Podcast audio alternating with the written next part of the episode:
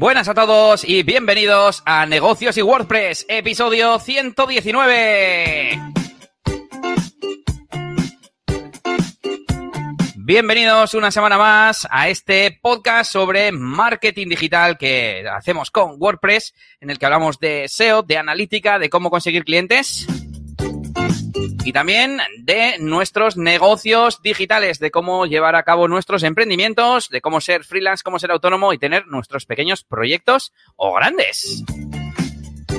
Hoy con este episodio especial 119 en directo, en el que tenemos nuestro primer invitado. No, no, no, no, no, como me escuche Nelly, me decía el otro día Nelly, mi mujer, que estuvo aquí de invitada hace poco, que ya había sido la primera y que, que tenía ese, esa mención de honor, así que ella es la invitada cero y un poco más oficialmente hoy tenemos eh, a un invitado que ya habréis visto en el título, que es Ivonne Azcoitia.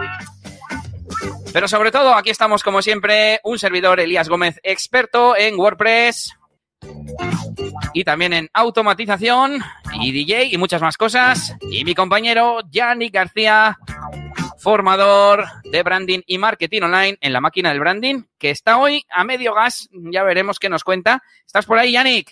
Muy buenas, aquí estoy, aquí estoy, aguantando un poquillo, ando un poco así raro uno en general de la tripa, de la cabeza, un poco en general, pero no tiene nada que ver con enfermedades eh, demasiado malas. Eh, sí, no, son cosas un poco pues mías, de ansiedades, de nervios y cosas de esas. Así que nada, eh, relajado, eh, intentaré estar y hablar pues igual un poco más mm, resumido que otras veces, pero aquí andamos, aquí vamos a hacer el programa como siempre, no os preocupéis. Bueno, pues aquí estamos y ahora ya sí os presentamos a nuestro invitado Ivonne Azcoitia, también experto de WordPress como yo y de muchas más cosas, sobre todo de productividad, pero mejor que nos lo cuente él. ¿Qué tal, Ivonne? ¿Qué pasa, chavales? ¿Cómo estáis? ¿Todo bien? Y yo que me alegro, sí, señor. Sí, yo que me alegro, claro.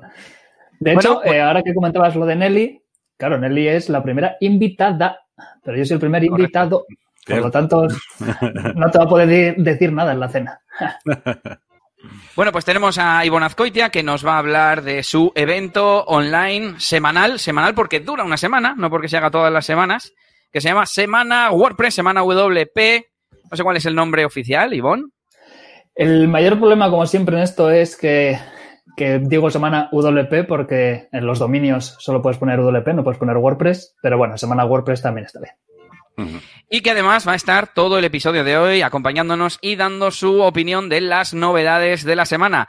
Así que directamente nos vamos con ello y yo creo que puede empezar Yannick o no. ¿Qué tal te ves, Yannick? Venga, venga, venga, empiezo yo. Eh, como sabéis, pues comenzamos con un par de noticias un poquito externas y luego ya nos vamos metiendo un poquito más en cosas ya, pues más de nuestros proyectos, de WordPress y de todo. Y bueno, como noticia así un poco externa esta semana, pues os traigo eh, un plugin de, bueno, que es que ha, ha sacado Google para todo el tema de del, diseño de esas Google eh, Web Stories, que ya sabéis que son esas historias a lo AMP, ¿no?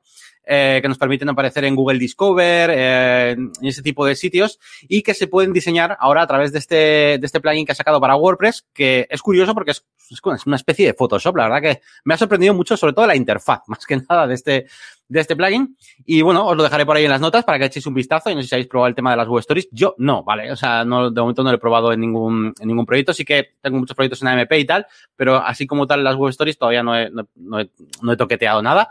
Pero bueno, bueno, está, está interesante. A ver qué os parece ese, ese plugin. No soy yo muy amigo de las de los contenidos en vertical y para móvil y eso, ni que un móvil no se pudiera girar, ¿verdad? Pero bueno, siempre está bien y siendo de Google, seguro que acaba funcionando. ¿A ti te mola lo vertical, Ivonne? Uh, a mí lo vertical, lo horizontal, lo que sea, yo lo de a todo. vale, vale. Bueno, pues vamos eh, con otra noticia, bueno, un par de noticias que os traigo yo, por supuesto, de WordPress, y son eh, el lanzamiento, bueno, el anuncio, mejor dicho, del próximo tema oficial de, de WordPress, que es el 2021. Ahí tenemos ese nuevo tema que vendrá con la versión 5.6, si no me equivoco.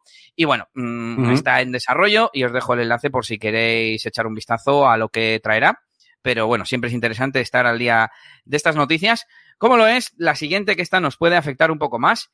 que es eh, que Facebook va a, ¿cómo es esto? A dejar de, eh, de permitir que se hagan embeds de sus publicaciones eh, sin API, sin API. Entonces, a partir de la 5.6 creo también, ya no sé si estoy mezclando si estoy mezclando noticias, eh, pero el caso es que los nuevos eh, enlaces a publicaciones de Facebook que pongamos en nuestro WordPress ya no se renderizarán eh, con un frame y demás, y habrá que, que, hacerlo a través de un plugin que os voy a recomendar luego, en el que podemos poner nuestra API, pero tenemos que generar una aplicación dentro de Facebook y tal, es un poco rollo, pero lo interesante es que los OEMBEDs que ya tengamos publicados van a seguir funcionando, así que perfecto. Eh, no sé qué os parece esto. Mientras eh, abro por aquí el enlace para que lo veamos en pantalla, porque estamos en directo, chicos. Seguidnos en YouTube, que estamos en directo y vamos a hacer siempre estos episodios en directo. Pues hombre, el tema del 20, eh, 21, pues nada, pues como siempre, eh, a ver, los temas de, de, WordPress a mí sobre todo me sirven de manera de testeo para saber que todo funciona bien y que no, y que no es el tema el que está roto. Y luego la, tampoco, o sea, tampoco le suelo dar demasiado cañas a estos temas iniciales. Um, y la parte de Facebook e Instagram, ese, ese embebido, pues, eh, pues bueno, tampoco, no, no he probado mucho, no tengo mucho que decir realmente. Bueno, bueno, pues nada, seguimos con más noticias y tenemos otra. ¿Cómo no? ¿Cómo no? No puede faltar novedad de Elementor. Sí, Elementor es ese programita que se rompe todo el rato y que, bueno, pues que ya sabemos que aparte de todos los problemas que supone, bueno, más, que problemas, ¿no? Pues las tareas de optimización que tenemos que llevar a cabo para que todo esto marche decentemente, pues a partir de la versión 3.0, pues, eh, vamos, se ha leído una parda y, bueno, ha habido un montón de problemas.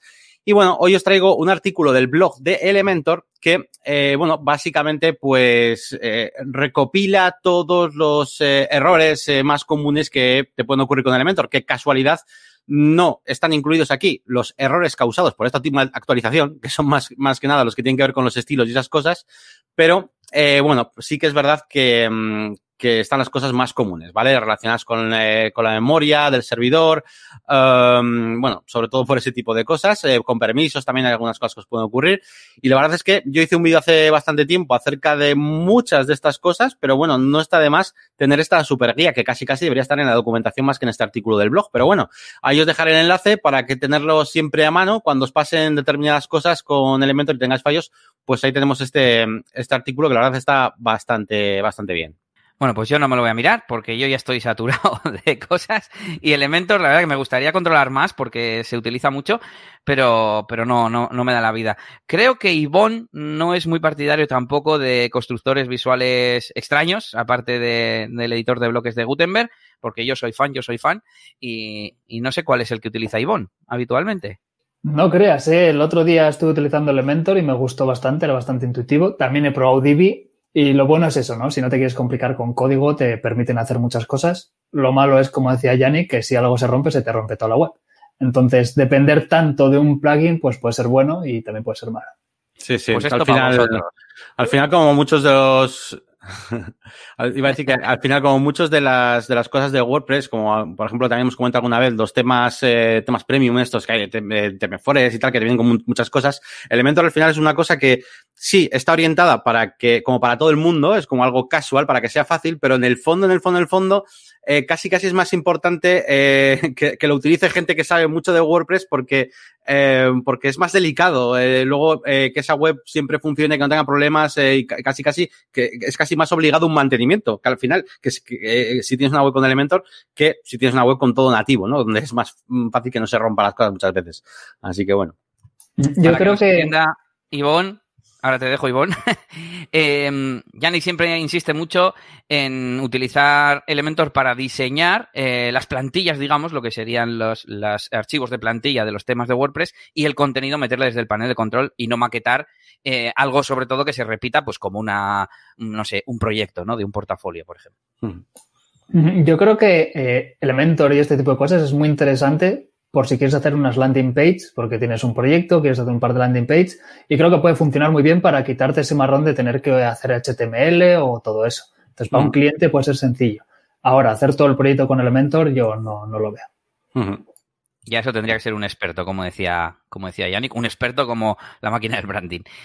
Bueno, pues hablando de la máquina del branding de Yannick y de sus cosillas, mmm, venga, empieza tú ya con las cosas más internas. Sí, os comento cuatro o cinco cosillas, un poquito de esta semana, trasteo, algún truquillo. Eh, básicamente esta semana he tenido que eh, configurar en un WooCommerce, pues, eh, envíos gratis, ¿vale? Envíos gratis para una tienda online, ya sabéis.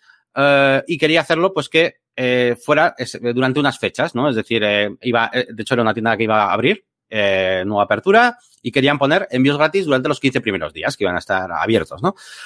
y he intentado buscar la manera más no sé, más nativa, más preparada del propio WooCommerce para poder hacer esto. Y bueno, me he dado cuenta, pues, de que, como otras muchas veces, que no viene preparado para realizar esto como tal.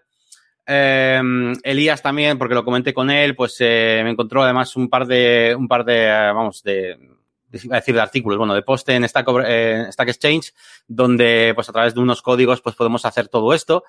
Um, y yo, bueno, lo único, os traigo una solución semi profesional, por así decirlo, utilizando los cupones, ¿vale? Porque WooCommerce, una cosa, una cosa que sí trae WooCommerce son los cupones, ¿vale? Tú con WooCommerce sí que puedes hacer un cupón de, de envío gratuito, eso no hay problema, eh, solo que eh, luego a ese cupón lo que puedes hacer es eh, mediante un add-on, ¿vale? Para, mediante otro plugin, y es que, y es la parte que me empieza, me empieza a no gustar de esto, eh, mediante otro plugin, lo que haces es extender las, eh, las funciones de los cupones para poder decirle que eh, los cupones pues eh, se apliquen durante un determinado tiempo, etcétera, etcétera, etcétera. Entonces, um, per perdón, que se apliquen durante un determinado tiempo, no, porque eso sí que puedes hacer. Tú puedes hacer que un cupón caduque el día 20 y ya está.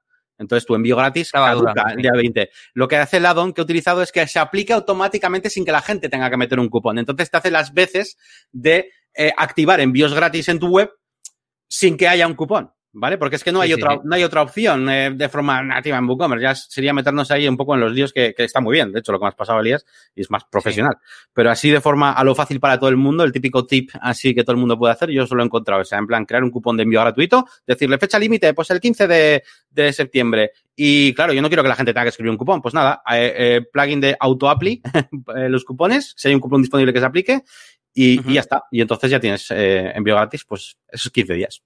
No sé si claro, otra manera. Que, que, mi frase recurrente en el podcast es, si son cuatro líneas de código, que me voy a hacer una camiseta. Y el de Yannick, bueno, tampoco es plan, ¿no? Pero suele decir mucho, hay un plugin, hay un plugin que, ¿no? Claro. Como There is an app for that, como la campaña aquella de Apple. Bueno, pues os dejamos los enlaces en las notas del episodio para que lo podáis utilizar. Bueno, y también el enlace al plugin, ¿no, Yannick? Que, que lo tienes sí, que añadir por aquí. Sí, sí, lo añadiré por ahí, sí, sí.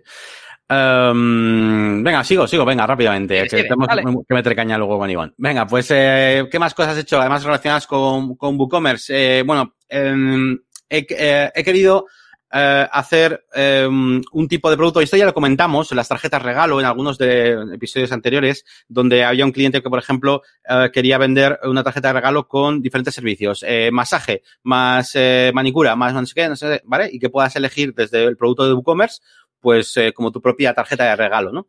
Eh, una idea, la que habíamos comentado aquí anteriormente, era hacer simplemente productos digitales, es decir, que cada mm, servicio sea un producto y sean productos, pues eso, eh, virtuales, ¿no? Eh, bueno, virtuales no, sean productos normales, porque se envían la tarjeta como tal, ¿no?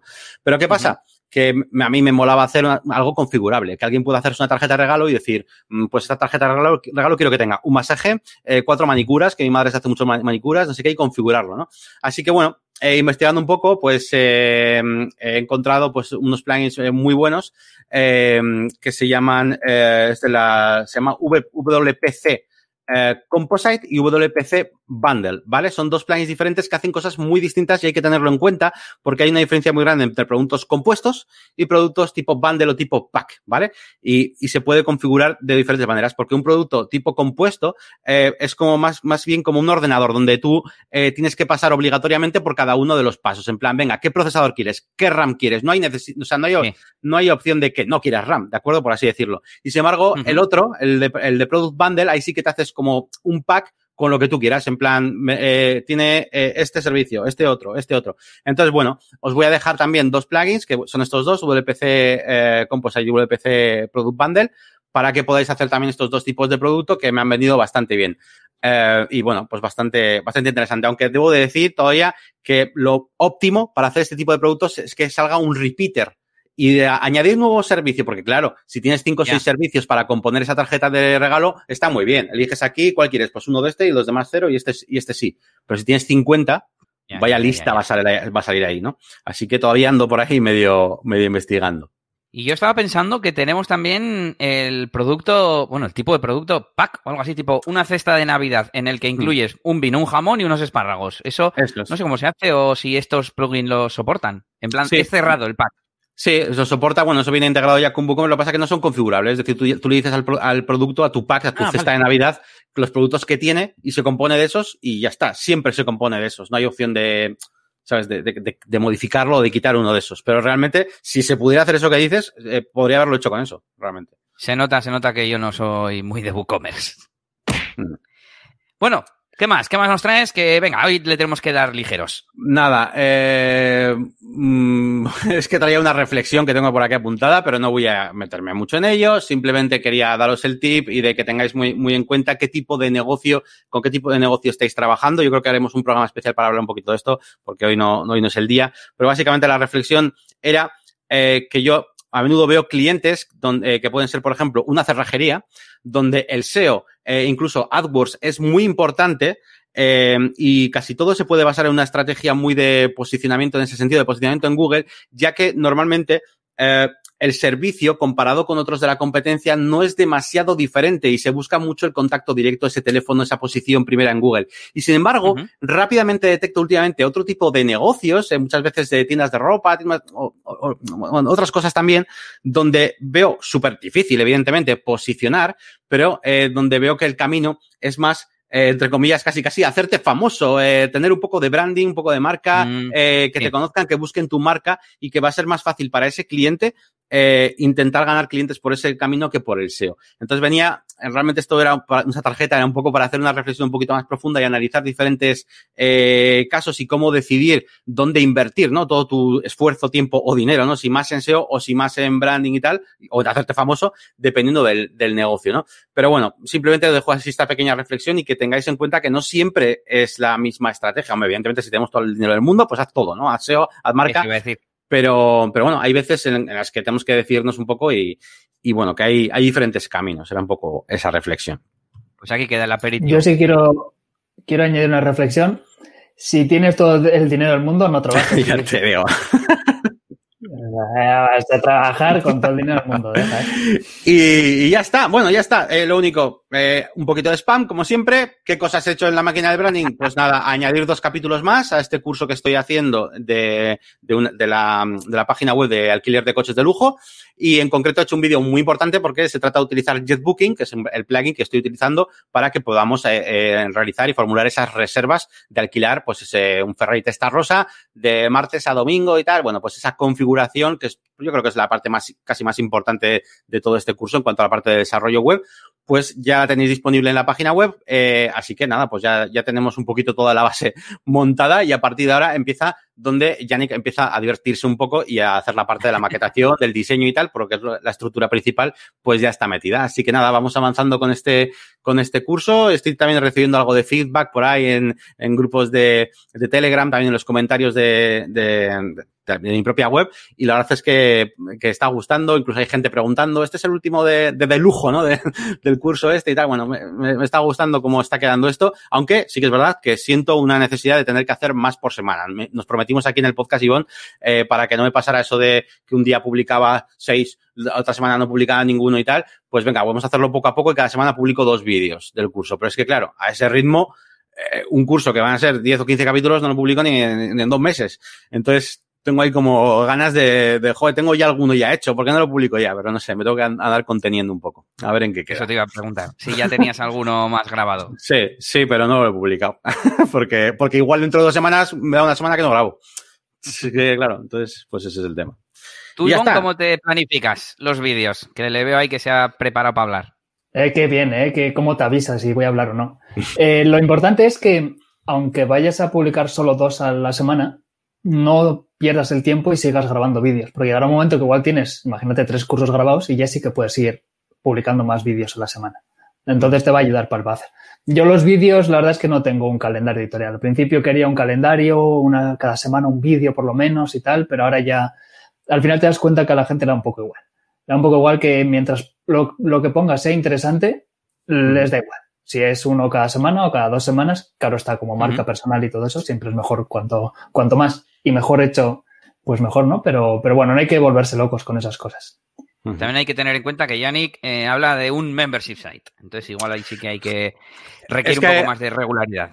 Claro, hay dos conceptos dentro, porque eh, cuando tú, claro, cuando tú estás empezando el membership site, el concepto es que no tiene, la gente que suscribe no tiene ahí como, en plan, no, tienes mil vídeos disponibles. Alguien que se suscribe nuevo, pues igual da igual que no suba su vídeo en los siguientes dos meses porque tenía mil vídeos ahí en la web. Pero claro, cuando estás empezando, yo ahora mismo tengo ochenta y pico, casi noventa o algo así, que bueno, que ya está bastante bien. Alguien que se suscribe ahora tiene unos cuatro vídeos. Pero, mm, entonces, claro, ahora yo creo que sí que es importante esta, eh, recurrencia, aunque sean muchos o pocos, pero que, que note que, voy subiendo todas las semanas eh, para que sepan que voy a estar ahí. Pero igual es verdad que, quizás dentro de un tiempo, cuando ya tenga 10 mm, cursos completados con 500 o 600 vídeos, pues hombre, pues habrá semanas que igual puedo bajar el ritmo o lo que sea, pues porque el que entra tiene ahí un contenido pues bastante grande. Pero bueno, pues poco, poco a poco. Yo creo que hay el, la estrategia que, por ejemplo, yo seguiría si se va a empezar un membership site de este tipo de cursos es ir poniendo vídeos de cursos gratuitos en YouTube, que es lo que yo empecé a hacer, para luego cuando vas a dar el paso de pago, cuando montas la web, no tienes un curso. O sea, ya son 20. Sí, 19 son gratuitos, pero generalmente la gente que viene no sabe que son gratis o no son gratis. O sea, realmente el poco dinero que está pagando por acceder a ese membership site, porque has puesto un precio bajo de entrada, 5 euros al mes, tiene un curso de pago, que es por lo que está pagando, y el resto son gratis, pero lo ve como un paquete súper especial de hecho, a Yannick le pasa que a veces en grupos de Telegram y así, lo ha contado aquí, que hay gente que pregunta por vídeos de WordPress, de Elementor, etcétera, y hay gente que dice, pues mira, puedes ir a YouTube, ¿sabes? Y, les da igual, porque ahí ese contenido está interesante y está accesible. Bueno.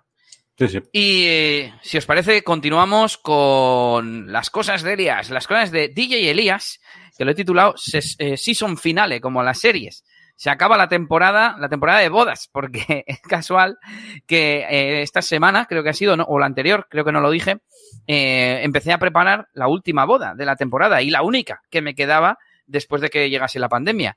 Bueno, pues le mandé un email a los novios y tal, y al de unos días me llamaron y me dijeron, oye, que tenemos novedades, que se aplaza al año que viene. Así que un desastre de, temporada que, que se merece esto, claro. Y nada, la verdad que este, esta faceta eh, no sé cómo va a ir al año que viene. A ver, claro, se han aplazado muchas al año que viene y al año que viene ya tengo fechas y eventos programados y poco a poco imagino que se irá recuperando, pero está costando, está costando mucho y, no sé, no sé, me da mucho miedo, por suerte eh, no es mi única vía de, ingresos y han salido trabajos eh, en el mundo online con todo esto de la pandemia, así que menos mal, menos mal. Y sigo, sigo con cosas de DJ, de DJ, pero en este caso de DJ de discoteca, como solemos decir, y de directos, que hablábamos la semana pasada, que íbamos a darle caña a los directos, y lo he cumplido, lo he cumplido porque ayer mismo, ayer miércoles, em, empecé, eh, hice mi primer directo relativamente em, improvisado porque he estado estos días investigando tema de directos, tema de Twitch, cómo interactuar, cómo funcionan los diferentes niveles de suscripción, de afiliado, de socio y todo esto de, de Twitch y es infinito, no se acaba nunca. Y a, la vez voy descubriendo cosas para OBS, etcétera, etcétera. Y dije, mira, voy a empezar, no lo, no lo digo en ningún sitio y a ver qué tal y bueno, llegué a tener 30 espectadores, o sea que creo que que nada mal. Y mañana haré otro, eh, mañana viernes, eh, a las 7, por si alguien quiere venir. y seguiré, mm, seguiré contando cosas porque estoy aprendiendo un montón. Ya conté que viendo a Boluda, pues él, como se dedica al marketing y demás, pues cuenta entre hijos y, y tal, pero es que o sea, he descubierto muchísimos más y hay mil plataformas para bots, para poner las alertas, para, bueno, un montón de cosas y a ver qué opináis vosotros. Eh, mi, mi, call to action ha sido, eh, bueno, primero, estoy emitiendo en todas las redes que puedo. Eh, emití en cinco a través de Restream. Y la idea es que llegar a esa gente e ir diciéndole, veniros a Twitch, veniros a Twitch, que me sigan en Twitch, así se quedan activadas las notificaciones.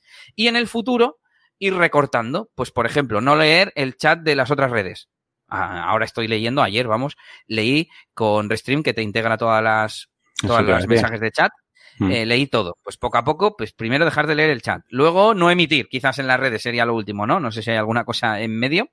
Y poco a poco, a ver si consigo que la gente vaya a Twitch, que yo creo que por el tema de la interacción y por supuesto de la monetización, pues es mucho más interesante. Eso te iba a preguntar a ver si el objetivo era, eh, o sea, el, motivo era ese, ¿no? El tema de que, es, de que tiene más herramientas de monetización y demás.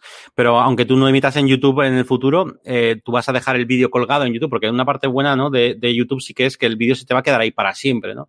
Eh, y te puede traer nuevo, nuevo, tráfico de YouTube. Y luego, bueno, pues la gente le puedes decir, oye, si lo, si lo que quieres es participar eh, claro. y ver el directo, esa es la parte premium, por así decirlo, de, de hacerlo en Twitch pero el que busque información, ¿no? Eh, en el sentido de um, que, atemporal, ¿no? Eh, pues sí que podría ir a consultar el vídeo a YouTube. Entonces, ¿eso tú qué, qué, vas a hacer? ¿No los vas a poner en YouTube o sí? O...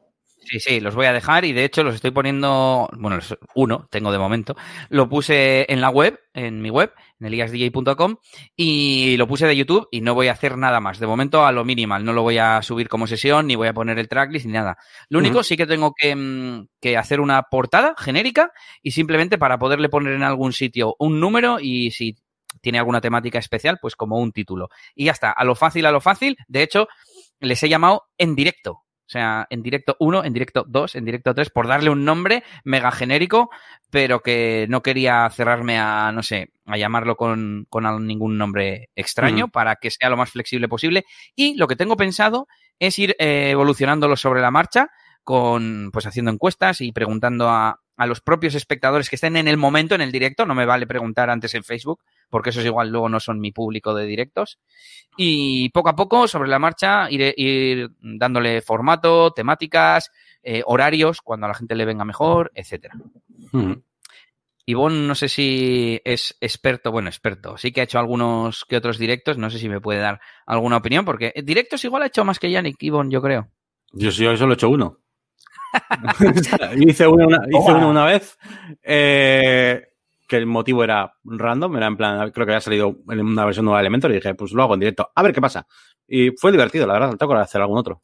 Pero sí, no, no he hecho más.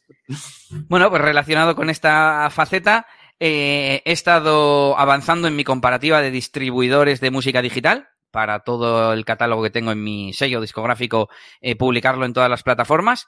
Eh, todavía no lo tengo, pero eh, sí que os digo que últimamente haciendo comparativas de herramientas o de plataformas o de lo que sea, llega un punto en el que es muy difícil comparar, porque además yo, que soy un friki, pues me hago un Airtable o un Google Sheets y pongo ahí todos los datos y al final no todos tienen las mismas cosas y empiezas a decir, jo, este tiene esto guay, pero realmente me hace falta y al final acabo decidiendo por, por instinto, ¿no? Entonces, eh, yo creo que la clave es encontrar el balance entre mm, hacerse unos requisitos mínimos o algo así, ver que los cumple, cuáles los cumplen, qué servicios lo cumplen, y luego mm. decidir por el que más confianza te da. No sé si, ¿qué opináis? Porque me pasa también, estoy haciendo una comparativa, luego lo iba a contar, pero bueno, de herramientas para gestionar redes sociales, que hace mucho tiempo que quería hacerla, y, y me está pasando lo mismo, es en plan, ah, qué guay, este te permite automatizar desde un RSS, no sé qué.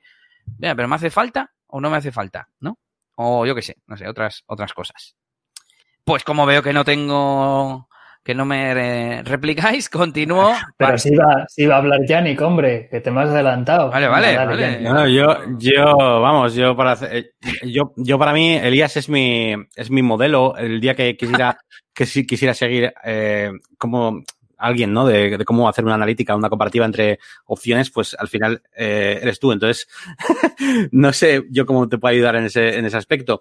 Eh, sí que es verdad que yo suelo tener el problema de, eh, de que cuando voy a analizar algo, pues mientras lo estoy analizando, de repente me doy cuenta de, otros puntos de vista, de otras perspectivas y, y, se me ocurren como hacer varias tablas diferentes ordenadas por muchas, o sea, y al final acabo, eh, vamos, soy un desastre para eso. O sea, yo ya digo, mm, no puedo decir mucho. Yo estaba, por eso me he quedado callado, a diferencia de las otras noticias, porque esperaba que Ivonne, que controla yo creo que un poco más ese tipo de cosas, aceptable o lo que sea, pues igual, igual tenía más opinión que yo. Pero yo, en el tema de las comparativas y tal, yo es que para ese tipo de cosas, la verdad que soy bastante negado. Yo los, eh, no sé, o sea, yo, te, yo, a mí Elías me pedí una comparativa y, y, abro Illustrator, ¿sabes? Para hacer ahí unos, así te lo digo, es que es tal cual. Y no me extrañaría, ¿no? no, no.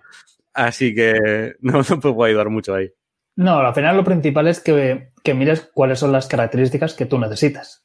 Y luego a partir de ahí que mires qué datos o qué cosas concretas son las que o qué criterios son los que te definen, ¿no? En este sentido, generalmente suele ser precio, suele ser un criterio bastante importante, si está traducido o no para mucha gente, incluso dependiendo de las herramientas, porque me ha pasado eh, que te ponen, tenemos una inteligencia artificial de la leche, automatiza esto. Generalmente el problema es que está preparado para el inglés y como le metas texto en castellano no entiende ni papa. Entonces, es como, vale, ¿qué funcionalidades me da? Esto es lo que necesito y ahora esos criterios clave, ¿no? El precio, si está bien para castellano, si mis clientes no saben inglés y lo van a poder utilizar y ese tipo de cosas. Pero no volverse loco. Y sobre todo si tiene alguna versión gratuita y eso, sí que suelo recomendar que si hay dos o tres, los pruebes a la vez. Con proyectos muy pequeñitos o con cosas muy pequeñas, porque así te vas dando cuenta de, joder, este me permite hacer esto, pero este no, o esto de otra forma, en vez de probar solo uno y dentro de tres meses otro. Ya, hasta que no lo pruebas muchas veces no, no te das cuenta de, de, lo que te hace falta, claro. Es así. Es como cuando hacemos las webs para los clientes, que hasta que no lo hemos hecho no se dan cuenta de lo que querían. efectivamente, efectivamente. Bueno, pues venga, eh, termino con mi faceta de eliasgomez.pro, mi blog, como lo queráis llamar, y, y, además con redes sociales también, porque como sabéis, mm, tengo definido, diseñado o como queráis llamarlo, un flujo para hacer curación de contenidos. Yo me voy encontrando por ahí herramientas, enlaces y cosas interesantes, eh, lo mando a mi blog y de mi blog sale a redes sociales, pero con hashtags automáticamente, con ¿qué más? ¿Con qué más? Bueno, con el icono, eh, dependiendo de si, si, es un enlace externo, eh, va directamente el enlace que se comparte, es el enlace, no eh, mi entrada de mi blog, etcétera. Y he añadido una nueva capa, una nueva funcionalidad, que es a las etiquetas, les he añadido un campo personalizado que es el usuario de Twitter. Entonces, cuando guardo el WordPress, he creado un pequeño snippet que me rellena ese campo, un, bueno, un campo de, lo, de las entradas con los usuarios de Twitter asociados a esas etiquetas. En plan, estoy viendo aquí, de hecho voy a compartir pantalla, estoy viendo que he compartido el plugin que he comentado antes para el tema de, la, de los OEmbed de Facebook y, Instagram para WordPress. Bueno, pues dos de las etiquetas que yo le eh, asigné al post eran Facebook y WordPress que en su campo personalizado tenían el usuario de, de, Twitter. Bueno, pues automáticamente aparecen en Twitter mencionados Facebook y WordPress. Y esto uh -huh. es genial para la interacción. El otro día eh, hice, mencioné a, bueno, a Mailflow, un, una herramienta que voy a recomendar luego, y me ha respondido, ah, gracias por la mención, no sé qué. Y quién más, bueno, Whereby, puse las novedades de Whereby y me dieron like. Bueno, no me contestaron, pero me dieron like. Y me parece un trucazo, por así decir. Es decir, eh, me parece súper fácil recopilar enlaces, ponerle etiquetas, darle a publicar y mágicamente aparecen en, en Twitter con, con, los usuarios mencionados. Me parece la leche. Y lo siguiente que voy a hacer es, mmm, vamos a, ya que tenemos compartida la pantalla, aquí cuando pongo Facebook y cuando Word y pongo WordPress, eh, las etiquetas se llaman así también. Entonces lo que voy a hacer es un search and replace. Siempre que una de las etiquetas esté en el propio texto, eh, que sea un hashtag o, una mención, y quitarlo de, de, de, la parte de los hashtags. Y así, pues, ocupo menos caracteres, queda todo como más limpio y demás. ¿Qué os parece? ¿Os mola o no os mola? A mí me parece muy bien. Lo único es luego ver si eso te repercute en algo. Lo digo más que nada porque eh, veo mucha gente que hace muchas cosas en redes sociales, pero igual están todo el día ahí haciendo cosas. Sé que esto lo tienes automatizado, ¿eh? No quiere decir uh -huh. que estés ahí. Me refiero a que publican y hacen cosas, joder, pero luego miro y tampoco tiene mucha repercusión, o sea, no se hace tanto. Pero lo que sí que creo que mola de lo tuyo es el aprendizaje que has hecho y lo que has hecho de las etiquetas, ponerle un campo personalizado. Yo creo que para mí, en este caso, lo que mola es eso. Lo de las redes sociales, uh -huh. a mí, me. Pero eso está bien. Igual algún bueno. día podrías dar una charla sobre eso. igual, igual. Bueno, el tema es, eh, al fin y al cabo, pues quiero que esas personas se... Eh se entere de que he publicado sobre su proyecto, me imagino que a Facebook le da igual, pero al tío que hace una extensión o una pequeña aplicación o un plugin, pues les puede venir bien eh, saberlo, yo qué sé, y, y, crear un poco de interacción y comunidad. Pero está claro que lo que realmente crea lazos y red, red social como tal virtual en Internet es interactuar con la gente y leer lo que dicen y seguir a gente, como está haciendo últimamente Yannick, que Yannick no era muy de redes sociales y ahora sí que sí que está leyendo a más gente. Y bueno, pues nada, os seguiré contando la evolución de este, de este sistema con el que estoy súper, súper contento. Por cierto, otra cosa que también hice hace poco fue que al publicar eh, se me publique con, eh, con, un usuario específico, forzarlo. Bueno, si queréis que os deje el snippet, eh, ¿por qué esto? Pues porque muchas veces estoy logueado con el usuario administrador, cosa que en teoría no hay que hacer. Hay que tener logueado un usuario editor o autor y solo administrador cuando realmente necesites hacer cosas de administrador. Eso se supone. Pero bueno, eh, como hay veces que no es así, pues me puse un pequeño snippet que hace que siempre que le doy a guardar o a publicar, eh, el usuario lo ponga el usuario que no es administrador y que es el que yo quiero que aparezca. Para que no sepan qué nombre es el administrador y todas esas, todas esas cosas. Y bueno, con esto terminamos las novedades, digamos, de, del episodio y nos vamos con el tema central de hoy, que es nuestro invitado Ivonne Azcoitia y su proyecto, su evento online Semana WP. Así que, lo primero, lo primero, ¿quién eres, Ivonne? Preséntate un poco. Mm, ¿A qué te dedicas? Danos un poco de, de background y, para que la gente sepa quién eres. Como siempre digo en estos casos, muy buenas, soy Ivonne y soy alcohólico y aquí estamos reunidos para intentar dejar nuestras, nuestros vicios, ¿no? Eh, bueno, eh, podríamos decir que antes era mecánico, que suele ser lo que más sorprende a la gente, y de ahí acabé haciendo webs y de ahí acabé pues haciendo de todo. Eh, los proyectos que tengo online, también soy consultor de productividad. Entonces, siempre intento decir eso para que la gente vea que hagas lo que hagas ahora mismo. Si hay algo que te gustaría hacer dentro de una lógica, no os tiréis por la ventana ahora porque queréis volar. Si hay algo que queréis hacer, generalmente si, si lo intentáis, eh, podéis llegar, por de alguna forma, ¿no? Si te gustaría ser fontanero, pues empieza a desmontar tu casa y ya, ya tiendo a eso aprenderás. Pero bueno, eso es, ¿no? Eh, en este caso, como hablamos de WordPress, soy quien gestiona Trinchera WordPress y quien gestiona Trinchera Dev también.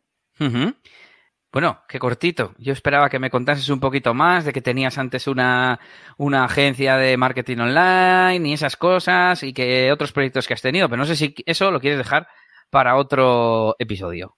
Lo que queráis, si queréis otro episodio podemos hablar de negocios como tal. Bueno, pero haznos un, un resumen. ¿En qué año, por ejemplo, empezaste con WordPress? Vale, venga, veamos. En 2013 me fui a un taller a hacer prácticas de coche. Como no había trabajo por la crisis, pues le sacaba fotos a los coches. Como era chapa y pintura, pues quedaba muy bien el antes, durante y después. No es como un motor que no se ve. Y le hice el Facebook, de ahí dije, bueno, pues si quieres te hago la web, la hice en HTML. Como suele ser habitual, no tenía ni idea, por lo tanto, eh, no sabía que existían media queries ni nada de eso. Así que estaba con la ventana cerrando y abriendo y decía 231 píxeles. Aquí tengo que hacer el salto, ¿no? Tengo que cambiar el. Y estaba ahí, que luego lo miras en otro ordenador y no funcionaba, pero bueno.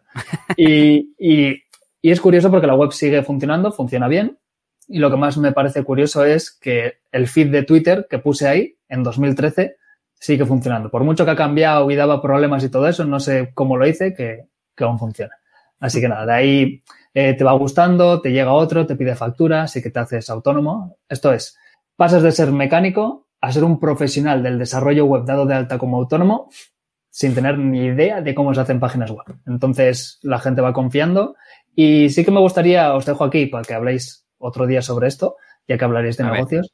El, yo siempre tengo en cabeza la, la, idea de que haya una L como de, de coches, ¿no? Cuando vas conduciendo y estás aprendiendo y llevas una L, pues de negocios un distintivo que el cliente cuando te contrate sepa que eres Nobel y que tu precio es acorde a tu nivel y que no te puede exigir más de lo que debería exigir a un profesional, digamos, que tiene experiencia. Creo que eso ayudaría mucho a la gente que empieza y ayudaría mucho también a los clientes a, a saber dónde se están metiendo, ¿no? Vale, el precio es bajo porque está aprendiendo, no le puedo exigir magia. Entonces, no sé, yo lo dejo ahí porque igual para negocios suele ser interesante. Buen consejo que nos da Ivonne, claro que sí. Siempre, siempre aquí lo decimos mucho, transparencia y comunicación con el cliente para estar los dos en la misma onda, ¿no? Tú sabes que cobras menos porque estás empezando, pues que lo sepa también, también el cliente. Bueno, y a partir de ahí, Ivonne se metió a tope en la comunidad. Eh, yo le conocí porque empezó el grupo de WordPress Bilbao, luego organizó la primera WordCamp Bilbao, eh, estuvo, no sé si eres eh, mentor, ¿no? De, de WordCamps también, efectivamente. Eh, ha sido organizador o coordinador o como se llame de eventos en SiteGround y ahora lo peta con sus proyectos de, de WordPress como Semana WordPress, que empezó como evento online y como una web, proyecto independiente, que ahora se ha metamorfoseado, ¿cómo se diría esto? Digievolucionado en, en Trinchera WordPress, porque ahora eh, Trinchera WordPress contiene muchas más cosas, más recursos, más contenido, más cosas que, venga, cómo no, háblanos de Trinchera WordPress un poquito. Sí, bueno, a ver, hay que tener en cuenta que todo tiene una evolución, como siempre digo los negocios, y, y Elías cuando dice que hable sobre negocios sabe que me he metido muchas hostias y él ha estado detrás cuando le he dicho de participar y, y, se ha metido en proyectos que yo he empezado y luego los he cerrado. Entonces, Semana WordPress, el dominio lo compré en 2016 uh -huh. y la idea era montar una, un retiro en una casa unas 10 personas y cobrarles 1.500, 2.000 euros y que aprendiesen tal y ganarme así la vida pero mm, yo no era nadie, no tenía ni idea, no conocía a nadie. Generalmente en esas casas no hay internet cuando te vas así al monte, así que no era viable. Entonces, entras a trabajar en Sideron, como has dicho tú y demás, y cuando dejé Sideron dije, joder, ya que, que, tengo este dominio, voy a hacer una semana WordPress, el evento online.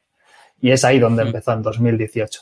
Y luego te vas dando cuenta, el, hay que tener en cuenta, como te gustan hacer los custom post type, que la primera web de semana WordPress las 40 charlas y todo eran páginas. O sea, no, era, no había un custom post type, no había nada. ¿Por qué? Porque tenía que ser lean. O sea, tenía que ver si eso funcionaba. Ahora en un engorro tenía que cambiar todo a mano, si un logo cambiaba o lo que sea. Pero fue a partir de ver que funciona cuando decides, venga, voy a hacer custom post types y demás. Y es ahí cuando decides, joder, pues ya voy a meter más cosas. Y el nombre ya no tiene lógica. Semana WordPress como dominio principal. Y es ahí donde nace, pues, la trinchera, ¿no? Con ese aspecto bélico. Eh, para que se me escapa, no quería hacer el de, el de chiste, ese había ido bien antes. Que custom post type son cuatro líneas de código, literalmente, macho. Pero bueno, bueno. Sí, pero lo pues... que pasa es que los custom post type son cuatro líneas, pero ya que te metes, dices un custom post type para los ponentes, un custom post type ah, bueno, para claro. las charlas, un custom post type para las ediciones, un custom post type para los patrocinadores. Un... Sí, sí. Claro, ya, ya, ya lo, relaci ya, lo, relacionas y que cuando estés en una edición que salgan los ponentes a la derecha. Y eso es. Y ahora metes ACF, y ahora le metes, claro, ya la cosa se complica para probar, a ver si eso funciona. Correcto. Sí, sí. A veces cuesta, es parecido a lo que decía antes de la comparativa, equilibrar el invertir los menores recursos y tiempo posible, pero que salga un resultado adecuado también, ¿no? Que no salga una patata, el famoso producto mínimo viable, ¿no? El mínimo por un lado, pero viable por el otro. Lo bueno, malo es pues... cuando ves otras webs que dices, pero qué mierda es esto y están facturando mucho. Y dices, algo estoy ah, haciendo mal con mi vida. Sí, sí, sí, sí. Claro, sí, sí, muchas veces eh, es, es, el marketing o la estrategia o el propio producto, que es muy atractivo, lo que, lo que vende. No, no, no que esté mejor. El propio producto me refiero. Mmm, sí, bueno, el producto en, en, el caso de Semana WordPress serían las charlas, ¿no? No la web. Entonces, a eso me refería. A que las charlas son muy buenas. Entonces, ¿qué más da que sean páginas eh, donde estaba la información de esas charlas? Uh -huh. Bueno, pues eso. Eh, 2018, 2019, 2020 y llegamos al segundo aniversario, edición decimosegunda, para decir bien el ordinal, de Semana WP, que creo que no tiene temática especial, como han tenido algunas de las ediciones. Temática claro, de... hay que tener en cuenta que la primera edición fue la Semana WordPress y había, creo que fueron 37 ponentes, 37 charlas. Y claro, hay un poco de todo. Lo que se intenté fue estructurar un poco la cosa. El lunes y martes era un poco temática general un poco de todo. Y luego miércoles tenías eh, desarrollo, jueves tenías marketing y viernes tenías emprendimiento. Entonces, una vez que hice ese evento y vi que podía ganar dinero con ello, porque al final está muy bien compartir, pero fueron 300 y pico horas que metí ahí y, y había que sacar algo de dinero para poder eh, pagar todo eso. Entonces decidí que sería interesante hacer ediciones más pequeñas. Por eso es la edición número 12, pero realmente es el segundo aniversario. Entonces, las ediciones pequeñas dije, pues venga, vamos a hacer semanas temáticas, que son cada día de la semana una charla y ya es un taller de una hora y media y ya es más contenido. Y, y, en este caso, como es el aniversario, es otra vez un poco de todo. Muy bien, pues estamos viendo en pantalla, los que estéis en YouTube, eh, el contenido así a mogollón. Y esta es la web de Trinchera WordPress que a mí todavía me pasa que entro y digo, vale, ahora quiero ir al frontend. Porque para los sí, que no lo hayáis visto, el diseño es como si fuese el backend, el panel de control de, de WordPress. Y a veces me, me, cuesta, pero nada, simplemente entráis a la charla que queráis, venga, la primera, ya que está por aquí cerca, y veis toda la, toda la información de esa charla. Y aquí sí hay custom post types y podéis ir al ponente, a la edición, etcétera, etcétera. Y bueno, pues eh, como has dicho, ya nos has dicho que hay un, un poquito de todo. Pero, pues cuéntanos cómo está organizado los días o yo sé que estoy en emprendimiento, ¿no? Sí, tú estás el, el último, el viernes. El último día, el último ponente. Y pues eso, no sé, eh, comentamos alguna de las charlas que hay por aquí o lo que te digo, no sé si todos los días son temáticos, es que no me, no me he enterado. no, lunes, lunes y martes es un poco general, ¿vale? Tienes desde accesibilidad, que es la primera de todas, eh, después tienes eh, maquetar webs con Divi, después tienes algo de las cosas legales como RGPD y demás, luego puedes hacer las llamadas de Ajax sin jQuery, pues que podría ser desarrollo, pero bueno, es un poco general. Y después tienes el miércoles eh, la parte de desarrollo. Claro, ten en cuenta que no puedo meter el miércoles igual 15 charlas, por lo tanto quizás lunes y martes hay alguna desarrollo. Entonces, miércoles tienes desarrollo, jueves tienes marketing y viernes tienes emprendimiento o cómo hablar en público, cómo hay una de las charlas o la tuya, por ejemplo, de Airtable, porque sí que soy alguien partidario de no solo hablar de WordPress, sino también de negocio y creo que la charla de Airtable pues está bien. Entonces, eso así un poquito eh, de todo. Que ahora en estos momentos después de haber editado los vídeos, pues hay 20 horas de contenido ahí. Wow. Vaya, vaya. No está nada mal, y, y, por cierto, que también pues eh, decir, ¿no? A todos nuestros, eh, bueno, iba a decir oyentes, pero estamos en YouTube, que se me olvida, eh, que eh, también se puede participar, ¿no, eh, Ivonne? Porque va a haber webinar, o sea, eh, bueno, webinar iba a decir, va, va, a haber chat, va a haber, eh, digamos, joder, ¿cómo se llama esto? Iba a decir Hangout, Meet, joder, se me salía la, la palabra. Eh, y bueno, diferentes mm, eh, formas, pues por ahí ya sabéis, para que podamos charlar, para que podamos hablar. Yo en concreto, la charla que yo voy a estar, no voy a poder estar a todo, pero sí que voy a poder estar en el webinar. Um, porque es la única cosa que me da tiempo con el, con el curro que tengo, pero que vamos, que animo a la gente a que lo vea y si es posible en directo para poder tener también ese, mm, ese feedback y ese ambientillo, pues de, pues de estar ahí, como, como si al final como si estuviéramos en algo casi presencial, ¿no? Así que eso, que tenéis eso también. Sí, de hecho, eh, digamos que en un principio eran vídeos grabados y se ponen y ya está. Y yo lo que hacía era publicar el vídeo a la hora en concreto que era la esto. Y, digamos que la idea era poder hacer que, joder, ya que estoy ahí publicándolo a esa hora en concreto, o sea que tiene un horario y tiene un programa, pues que menos que parezca que es en directo, ¿no? Entonces decidí ponerlo en YouTube, decidí ponerlo como si fuera un estreno, el vídeo, por lo tanto, realmente para la gente es como si fuera un directo, tienen el chat ahí integrado y, y así pueden funcionar. Que de hecho, el funcionamiento del chat lo tengo con ACF, así que le doy a un checkbox y aparece de repente el chat en el lateral, integrado de YouTube, y eso es canela, canela, fina. Muy guay. Ahora sí, en la edición 12, eso sí, en la edición 12. Bueno, antes también lo tenía, antes también lo tenía. Pero eso, ¿no? Es el hecho de, de vas haciendo mejoras. Eh, por supuesto, cuanto más gente haya en el directo, más se va a utilizar el chat. Pero sí que quería que era interesante. Y más ahora que no se puede, no nos podemos reunir físicamente, también quería que era interesante porque lo vi en, la WordCamp España, el tener un Google Meet, el tener un Zoom, el tener algo así para poder reunirse. La razón de utilizar Google Meet es como tengo G Suite, pues lo puedo configurar en un momentito, puedo configurar todas las charlas y listo. Así, después de la charla, la gente se une al Google Meet y comenta. Algunos ponentes pueden estar como, como asistentes en ese Google Meet, por lo tanto pueden resolver dudas y demás. Yo iba a comentar que, mm, que, eso, que cada charla tiene su página donde vamos a tener el vídeo y, el chat. Y por cierto, eh, los vídeos, pues como son programados como estrenos en YouTube, podéis darle a recuérdamelo, como no sé cómo se llama, y os avisa. Así, pues bueno, yo qué sé, si se os olvida, pues os saldrá la notificación. Y tendremos chat, eh, la sala privada de Google Meet y también un webinar cada día para, no sé, tratar un poco temas variados. Cuéntanos sobre los webinars del día. La idea, digamos, en un mundo ideal es que en el webinar se resuelvan las dudas de la gente durante el día. También hay que tener en cuenta que la gente tiene trabajo, por lo tanto es muy probable que no vean las charlas o todas las charlas en directo. Así que cuando llega el día del webinar o el momento del webinar, generalmente no suelen, no suelen tener preguntas porque no han visto las charlas. Entonces es entre que la gente haga preguntas generales a los ponentes, joder, pues si tienes ahí a un ponente como Yannick, pues le preguntas cosas sobre lo que él sabe, ¿no? Y si no se genera una sesión de preguntas, pues generar un debate entre la gente que está ahí de, ponentes y, suele ser bastante interesante. Muy bien, pues nada, recordamos que todo esto es gratis. No sé si hay algún tipo de registro gratuito que te dé acceso a, algo más, todo en abierto, todo gratuito, eh, para lo cual no podemos dejar de nombrar a los patrocinadores que lo hacen posible. Eh, de hecho, voy a volver a compartir pantalla para que los veamos. Eh, tenemos a Lex Blogger, Lucas Host y Arsis como patrocinadores oro. Tenemos a Wiglot, eh, Wiglot, como dicen algunos, y Rayola Networks como patrocinadores plata. Y hay algunos otros eh, bronce que he visto por ahí. No sé si. sí, enlace permanente está como bronce. ¿Cómo encontrarlos? Vale. En, si vas a WP, tienes ahí los bronce también. Ten en cuenta que hay que darles unos, unos premios, por decirlo de alguna forma, por patrocinar y los oros y platas aparecen en. Y luego también importante que en la parte derecha tienes un botón que pone enlaces importantes. Ahí aparece el sorteo. ¿De acuerdo? Lucas Host está haciendo un sorteo que me parece que es muy interesante. Arsis no hace sorteo, pero si hacéis clic tenéis eh, los servidores de Arsis, incluso el más pepino de todos de los que ofrecen, por 70 céntimos, eh, creo que era el mes, durante un año.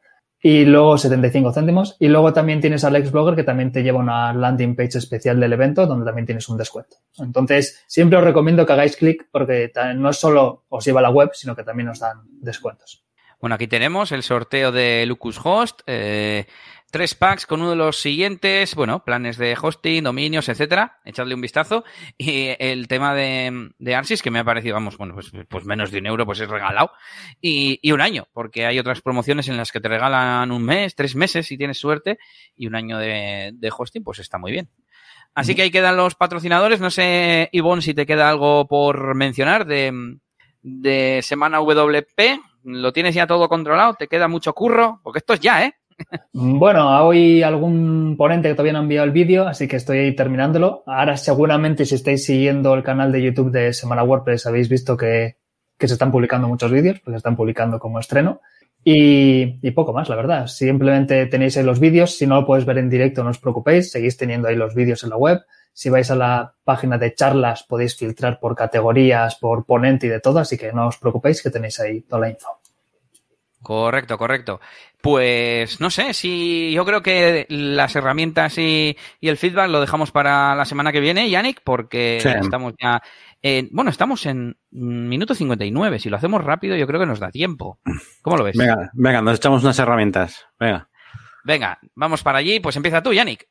Venga, pues hoy os traigo eh, un, un, plugin, claro, eh, que se llama WP404 Auto Redirect to Similar Post, ¿vale? Y esto básicamente lo que hace es que, bueno, pues eh, si tienes, por ejemplo, pues que yo lo acabo de utilizar, ¿no? Voy a poner un ejemplo. Tiene la página web de un hotel, que yo he hecho una web nueva, y entonces la antigua página pues tenía much, muchas direcciones, pues que ahora no existen en la página nueva, ¿no?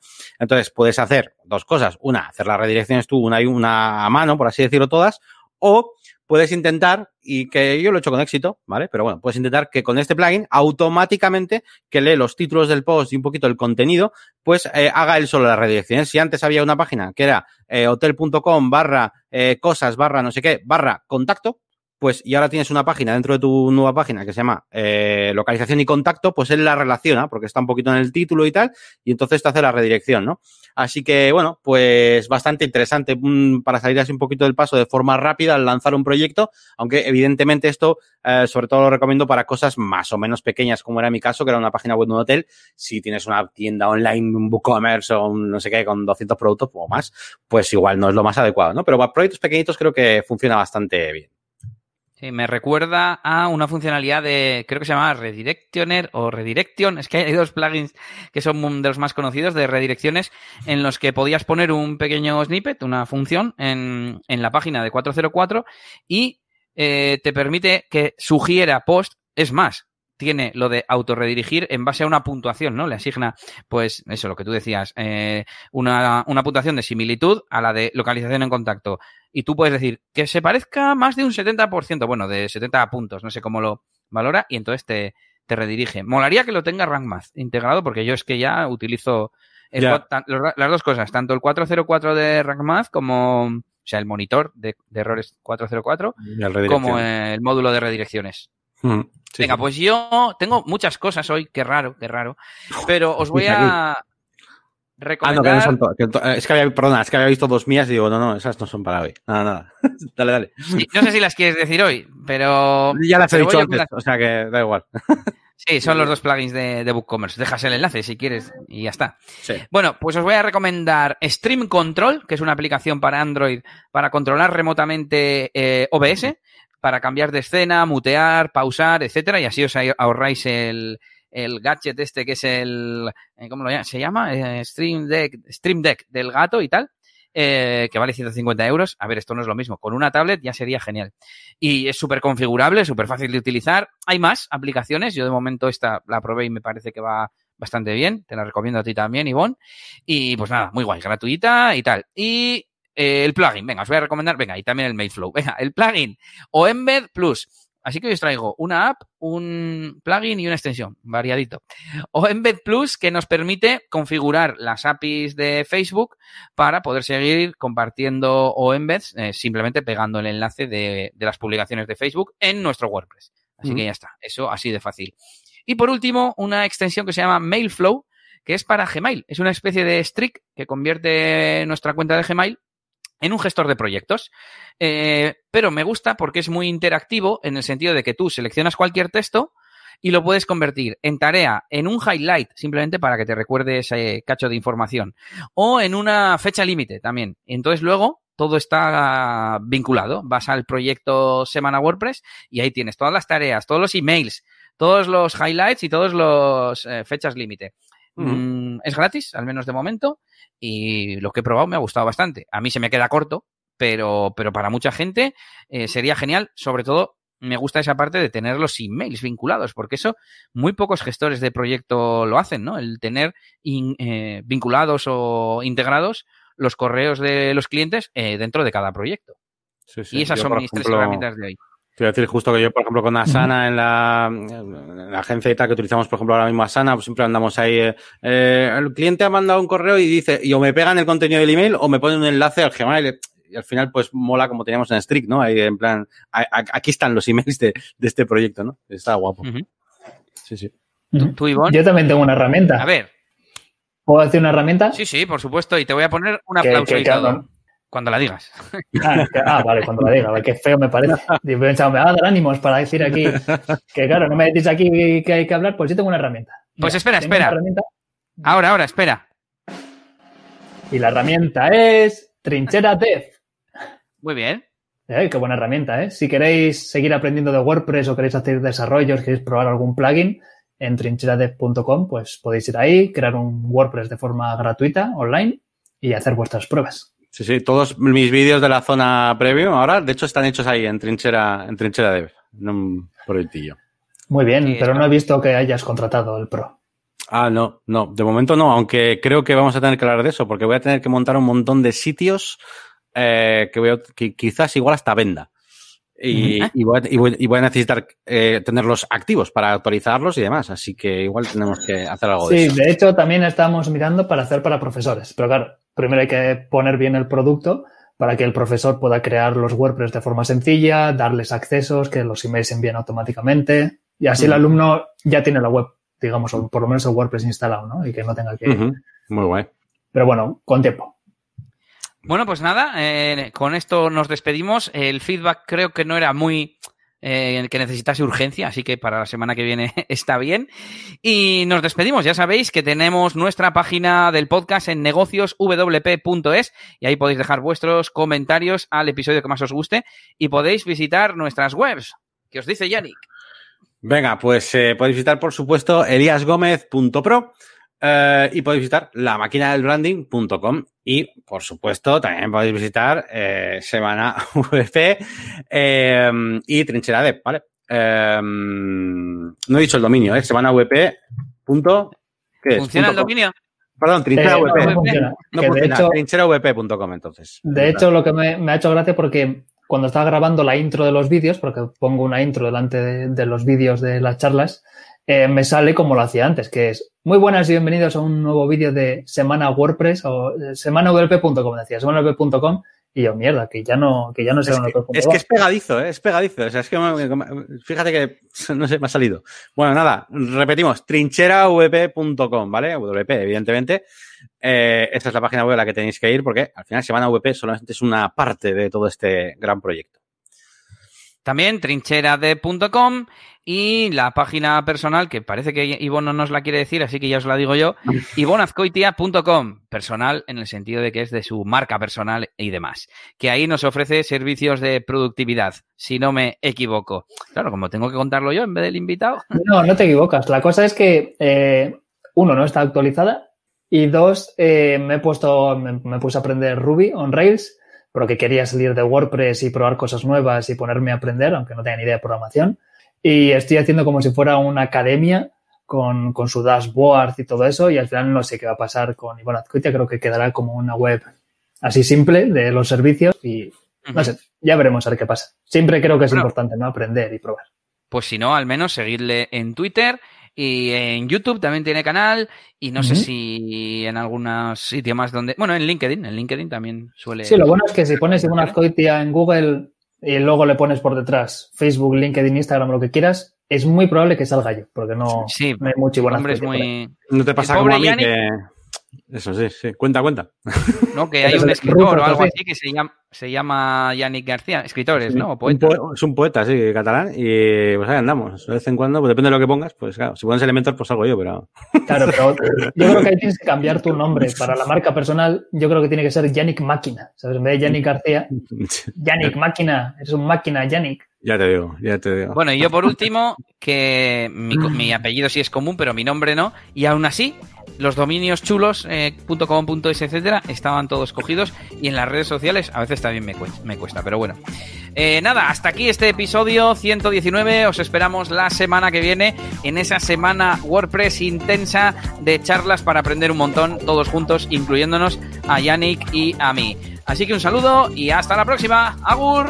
Favor. ¡Hasta luego!